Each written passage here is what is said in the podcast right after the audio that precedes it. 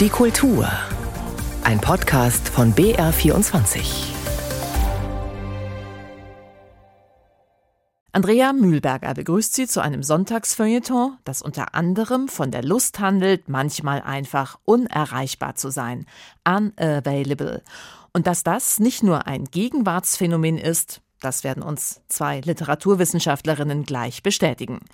James Bond lässt grüßen. Bei den Luisenburg-Festspielen in Wodensiedel feiert ein Musical über den Kalten Krieg Premiere nach einer wahren Begebenheit. Die US-Autorin Melinda Lowe präsentiert beim White Ravens Festival in München ihren Jugendroman über die McCarthy-Zeit und ein Nachruf auf die Schauspielerin und Sängerin Jane Birkin, die mit 76 Jahren in Paris gestorben ist. Klar ist der eiserne Vorhang längst Geschichte, doch wie sehr er die Menschen in der früheren bayerisch-tschechoslowakischen Grenzregion geprägt hat, zeigen die Reaktionen auf das Musical Kalte Freiheit, Spion zwischen den Grenzen, das gerade bei den Luisenburger Festspielen Premiere hatte. Die Geschichte könnte als Drehbuchvorlage für einen James Bond-Film funktionieren. Tatsächlich geht sie deshalb so unter die Haut, weil sie auf wahren Begebenheiten und auf einer historischen Geheimdienstoperation basiert. Aus Wunsiedel Anne Axmann. Große, betongraue Mauerstücke liegen zwischen den bemoosten Felsen, Fichten, Birken und den typischen Steintreppen im Zentrum der Bühne. Minimalistische Fremdkörper und doch mit einer gewaltigen Aussagekraft. Dazu ein rot-weißer Schlagbaum, das Kernstück von Kalte Freiheit, Spion zwischen den Grenzen. Freitag bist du verrückt. Freitag bist du ein Regie führt die künstlerische Leiterin der Luisenburg-Festspiele Wunsiedel, Birgit Simmler. Das Musical stammt aus ihrer Feder. Also Kalte Freiheit ist ja ein europäisches Thema. Also es geht ja wirklich um den eisernen Vorhang, Europa in Osten und Westen geteilt hat. Ähm, das heißt, wir haben ein regionales Stück, was aber eigentlich europäisch weit Bedeutung hat und was auch natürlich eine große Ernsthaftigkeit hat. Das ist also tatsächlich sowas zwischen großes aktuelles gesellschaftliches Thema und gleichzeitig eben verankert in der Nussschale im Regionalen.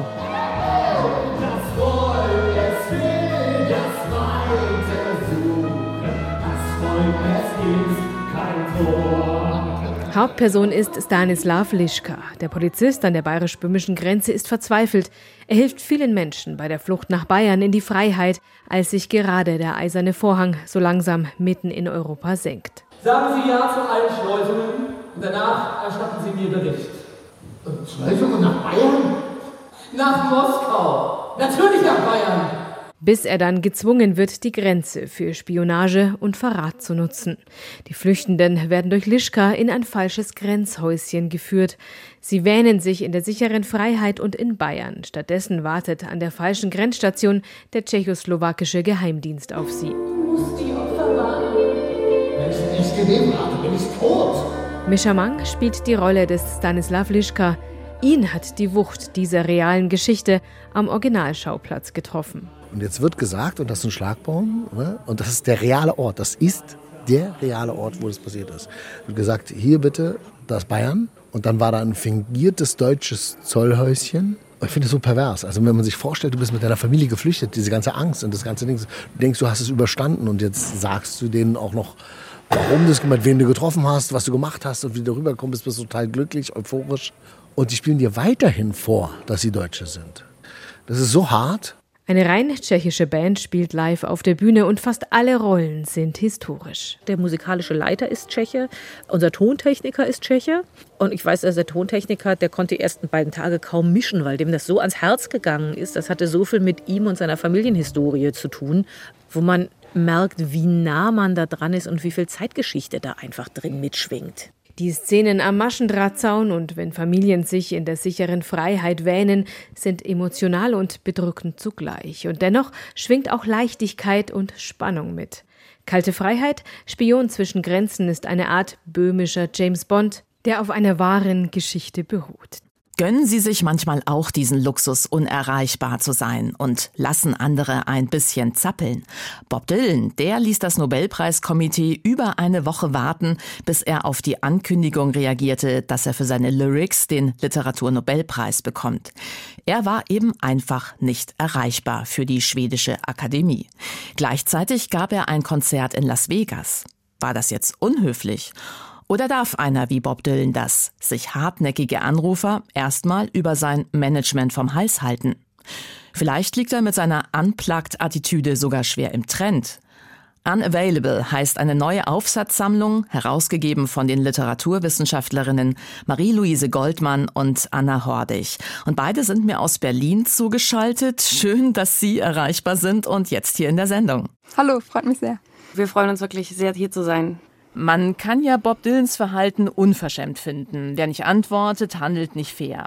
Sie versuchen jetzt in Ihrem Buch das Ganze etwas anders zu drehen und gehen von der Freude aus, die es bedeuten kann, nicht zu antworten oder vielleicht sogar auch nicht antworten zu müssen. Bei Dylan würde ich jetzt mal vermuten, er hatte sicher schon auch Spaß an diesem Spielchen mit der schwedischen Akademie. Aber worin liegt denn jetzt ganz generell die Freude daran? Ja, es gibt ja diese Sprüche, willst du gelten, mach dich selten oder mach dich rar und du bist ein Star. Also das sind ja so Binsenweisheiten, die aber irgendwie schon zeigen, dass Begehren auch gesteigert werden kann, dadurch, dass man eben nicht ständig erreichbar ist, nicht immer da ist und verfügbar ist. Und dieser Mechanismus ist, die anderen sich fragen müssen. Also bei Bob Dylan auch, warum antwortet er nicht? Ist ihm der Preis nicht gut genug? Hat er was gegen uns? Und solche Interpretationsspielereien regt die Kreativität einfach an. Und es regt die Kreativität an. In dem Fall würde ich aber doch sagen, die schwedische Akademie, die war schon ziemlich verärgert. Und unerreichbar zu sein, das muss man sich ja auch erst mal leisten können. Also wenn ich in München ins Residenztheater gehe, dann höre ich da vor jeder Vorstellung den Spruch, schalten Sie Ihr Handy aus, gönnen Sie sich für zwei Stunden den Luxus der Unerreichbarkeit. Also diese Zeitkapsel, in dem Fall die Zeitkapsel Theater als Kontrast zum Alltag. Wohin führt uns dieses Digital Cocooning gesellschaftlich? Ja, erst einmal könnte man auch sagen, es ist natürlich der Luxus derjenigen, die sagen, sie lehnen sich raus, nutzen vielleicht auch gerade die Dekadenz des Moments, um zu sagen, sie machen sich unverfügbar. Das könnte man jetzt zurückspinnen in so eine richtige Feier des Solipsismus, äh, die es natürlich auch schon Ende des 19. Jahrhunderts gab. Jetzt besonders akut gegenwartssymptomatisch ist natürlich jetzt im Rahmen des Digitalen, dass wir mehr und mehr auch aufgefordert werden, richtige kleine Oasen der Unverfügbarkeit auch zu bilden, gerade wenn wir dann vielleicht Kultur genießen wollen. Wobei unser Arbeitsleben, das fordert von uns ja eher ständige Erreichbarkeit. Vor der Pandemie zumindest, da waren viele von uns nahezu immer verfügbar, immer online. Im Homeoffice würde ich sagen, hat sich das so ein bisschen verändert. Das sind ja dann einige auch gerne mal ein bisschen länger abgetaucht. Die Unerreichbarkeit wirkt wie ein Gegentrend und hilft uns vielleicht auch raus aus dieser Dauerbeschäftigung? Genau, gerade weil es so stressig ist und man ständig, nicht nur im Arbeitskontext, ja auch in Beziehungen und Freundschaften, immer aufgefordert ist, sofort und ständig zu antworten, sieht man da jetzt diesen Gegentrend, der sich ja auch in der Arbeitswelt durch das Quiet Quitting abzeichnet. Das heißt, Dienst nach Vorschrift und äh, immer mehr, gerade junge Leute sagen, sie wollen keine Überstunden mehr machen. Sie schalten das Handy wirklich am Wochenende aus und arbeiten nur noch so lange, wie es im Vertrag vorgesehen ist. Also ein Gegentrend, der uns vielleicht auch ganz gut tut. Jetzt diese Unerreichbarkeit als Gegenwartsphänomen. Was interessiert Sie eigentlich als Literaturwissenschaftlerin daran? Natürlich versucht man immer, sich gerade den Lücken im Text auch zu widmen, die vielleicht äh, sowas wie Entzugsgesten auch sind. Wir haben jetzt in unserem Band Aufsätze, die sich mit einzelnen Szenen beschäftigen. Bei Marcel Proust zum Beispiel gibt es immer den Mechanismus zu sagen, man steigert das Begehren der Gesellschaft nach einem, gerade dadurch, dass man Einladungen ablehnt, dass man sich zurückzieht. So kriegt man sozusagen auch in Sachen der Liebe den Partner wieder ins Spiel hinein, indem man gerade sagt, man nutzt die Distanz und die Lücke als Chance einer neuen Begegnung oder Annäherung. Und das sind äh, so kleine Momente, die gerade wenn man sich Literatur anschaut, auch uns inspirieren können, gerade jetzt Gegenwartsphänomene auch neu aus einem anderen Licht heraus zu betrachten. Es gibt natürlich auch den Schmerz, also so sehr wir uns auch mit der Freude beschäftigen oder die, gerade die Freude, das Aushalten der Nicht-Antwort uns interessiert, kann man auch sehen in dem Briefwechsel zum Beispiel von Kafka und Felice, dass Kafka schon den Verstand verloren hat, wenn er mal einen Tag keinen Brief bekommen hat und schreibt, ich sitze jetzt hier verloren an meinem Schreibtisch und warte und es kommt keine Antwort. Oder auch Ingeborg Bachmann hat einen Brief, den sie da nie abgeschickt hat, an Paul Celan geschrieben, wo sie alle möglichen Interpretationen anstellt, warum seine Antwort ausbleibt sie sagt dann sogar, liegt es daran, dass ihm ihre Bücher nicht gefallen haben. Also das zeigt, in was für existenzielle Krisen auch so eine Nicht-Antwort Autoren schon immer gestürzt hat. Nicht erst jetzt, wo wir erwarten, dass der andere innerhalb von ein paar Minuten auf die WhatsApp-Nachricht antwortet. Seit ein paar Jahren gibt es da dieses Phänomen Ghosting, Verschwinden wie ein Geist, eine sehr aggressive Form der Nichterreichbarkeit. Man ist einfach nicht mehr da, geht nicht mehr ran ans Handy und man lässt Menschen zurück, die sich wahrscheinlich ziemlich verlassen fühlen da bleibt doch dann die Freude eher auf der Strecke, oder?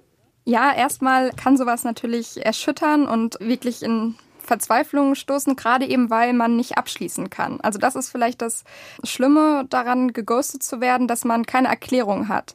Und natürlich ist es auch eine Frage der Perspektive. Also wir haben uns auch ein bisschen getraut, diesen Ghosting-Begriff auf seine Zweiseitigkeit oder Zweischneidigkeit zu befragen und gerade auch zu sagen, eben damit sowas überhaupt passiert, gibt es natürlich auch einen Täter oder eine Täterin, die dann im Zweifelsfall nicht antwortet. Und was ist das für eine Motivation? Was ist das für eine Lust am Nicht-Antworten, die dahinter steht? Abseits dessen, dass es natürlich auch extreme Grausamkeiten bedeutet bedeuten kann für die Person, die wiederum als Geghostete aus der Geschichte herausgeht. Ja, das hat ja auch ganz stark mit Machtstrukturen zu tun so wird es ja oft interpretiert. Die Person, die nicht antwortet, ist die, die jetzt die Kontrolle hat, die die Macht in der Hand hat, die vielleicht auch desinteressiert ist oder eben nicht antworten möchte, weil sie vielleicht mit der anderen Person nichts mehr zu tun haben will.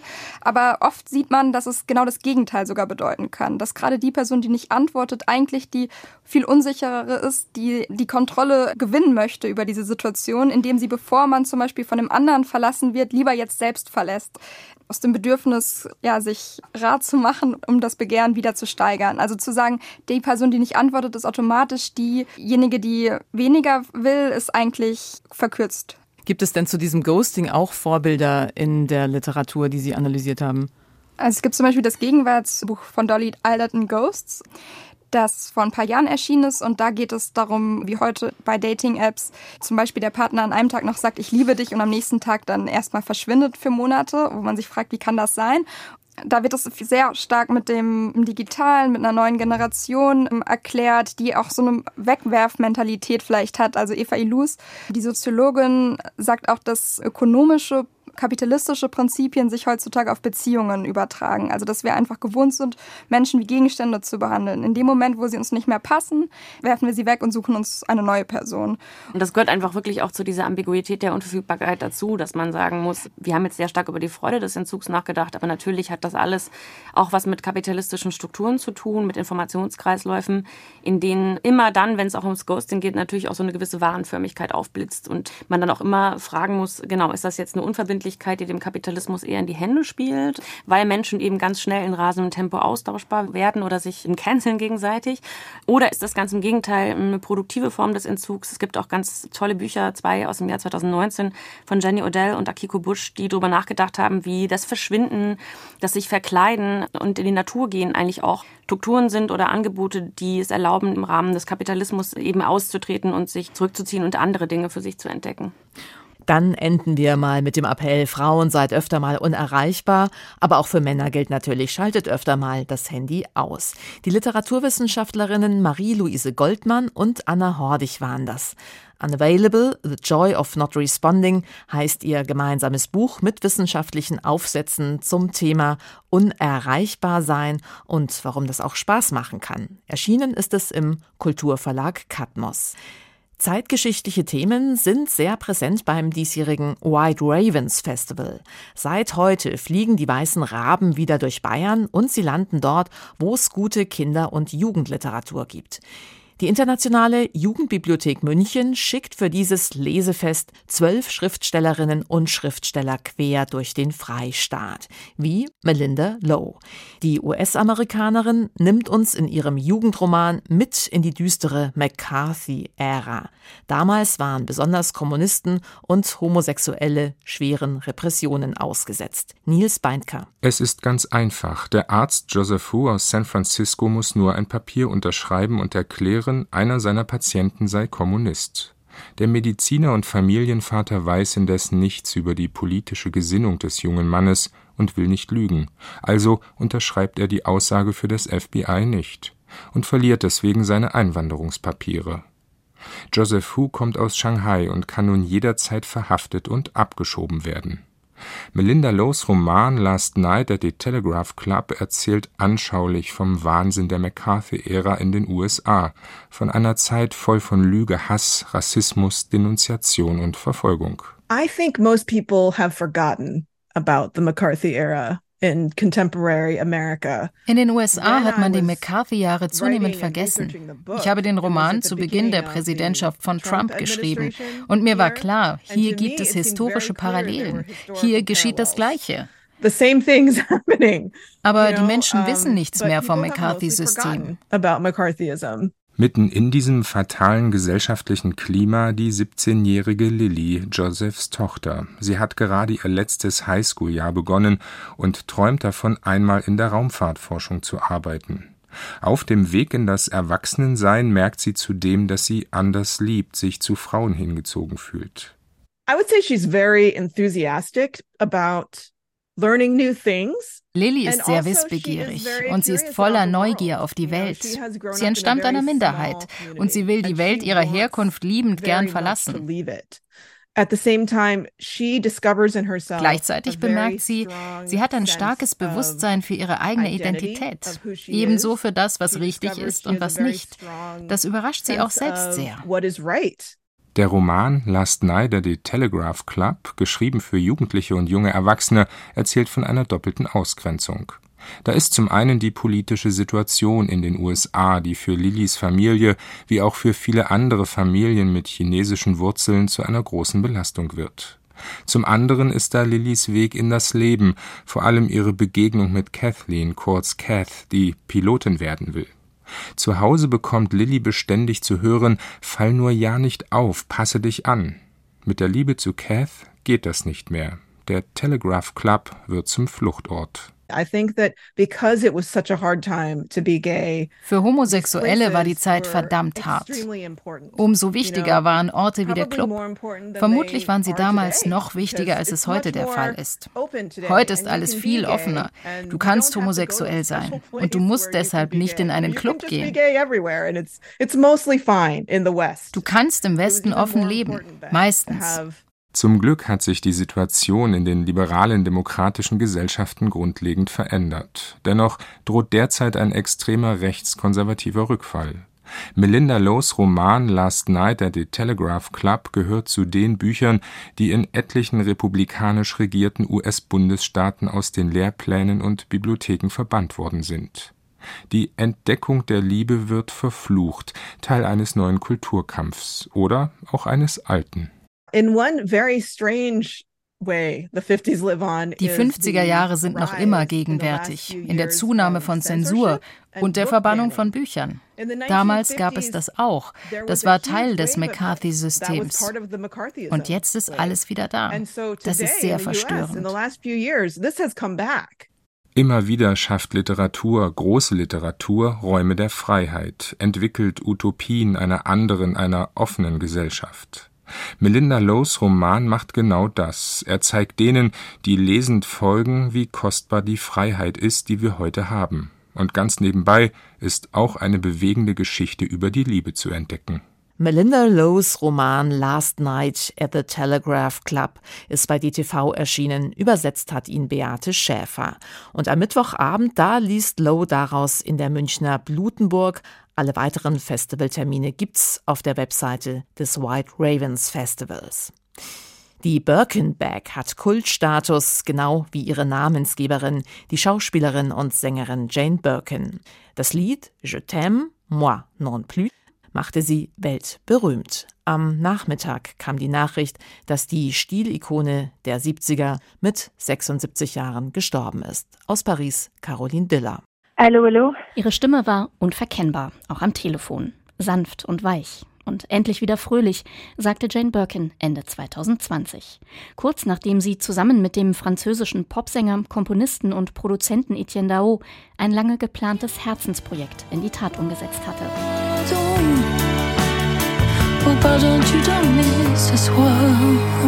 In Oh Pardon, tu dormais hatte Jane Birkin ihre schwierigsten Jahre verarbeitet. 2013 stürzte sich ihre Tochter Kate mit nur 43 Jahren aus dem Fenster. Und Jane Birkin versuchte irgendwie damit klarzukommen. Nachdem meine Tochter Kate gestorben ist, war ich wie gelähmt. Sieben Jahre lang konnte ich nichts Eigenes machen. Ich habe nur noch die Lieder von Serge Gainsbourg gesungen. Bin damit auf Tournee. Das war das Beste, was ich tun konnte. Er hat mich irgendwie gerettet. Auch 30 Jahre nach seinem Tod war Serge Gainsbourg noch immer ein Teil von Jane Birkins Leben.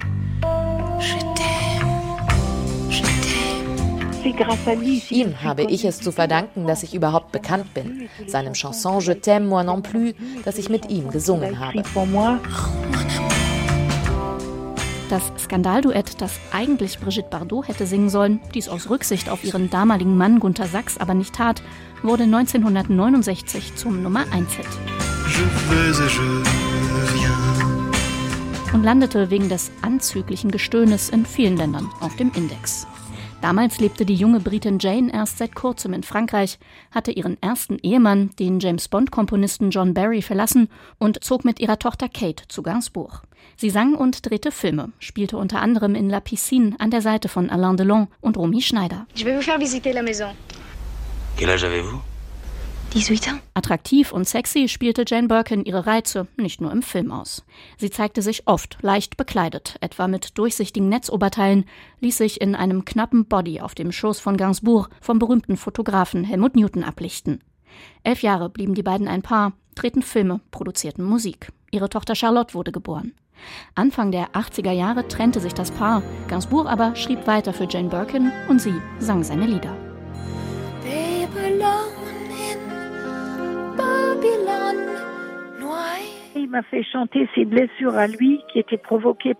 Er ließ mich über seine Verletzungen singen, die ich ihm zugefügt hatte. Das war sehr seltsam. Ich wusste ja, dass ich ihn verlassen und verletzt hatte. Und ich wollte diese Lieder trotzdem singen, sehr hoch und bewegt. Das alles, um einen Grund zu haben, weiter mit ihm zusammen zu sein. Später wurde Gainsbourg der Patenonkel von Jane Birkins dritter Tochter Lou, die sie zusammen mit dem französischen Regisseur Jacques Doyon bekam. Auch von ihm trennte sich Birkin. Neben ihrer Karriere engagierte sie sich unter anderem für verschiedene humanitäre Organisationen wie UNICEF und für Umweltschutz. Die Regisseurin Catherine Corsini hat eng mit ihr zusammengearbeitet und würdigte Jane Birkin im Fernsehsender BFM als warmherzige und bescheidene Künstlerin. Ich glaube, alle jungen Frauen oder generell alle Frauen heute sind gewissermaßen Töchter von Jane Birkin. Sie hat uns so viel gegeben und gleichzeitig hatte sie immer das Gefühl, nicht gut genug zu sein. Jedes Mal, wenn sie auftrat, spielte sie, als hätte sie das vorher nie gemacht, als hätte sie Angst, es nicht zu schaffen. Dabei war Jane Birkin ein Multitalent und bis ins hohe Alter künstlerisch umtriebig. Im September 2021 hatte Birkin einen leichten Schlaganfall erlitten, sich aber erholt und war auch wieder öffentlich aufgetreten. Immer wieder hat sie sich zurückgekämpft, dorthin, wo sie sein wollte. Ich habe das Glück, noch Alben machen zu können, auf der Bühne zu stehen, zu Schauspielern. Ich bin in meinem Element und ja, ich spiele auch eine Rolle. Es war eine ebenso vielschichtige wie schillernde Rolle, in der Jane Birkin mehr als ein halbes Jahrhundert brilliert hat. Soweit die Kultur. Andrea Mühlberger sagt Danke fürs Zuhören.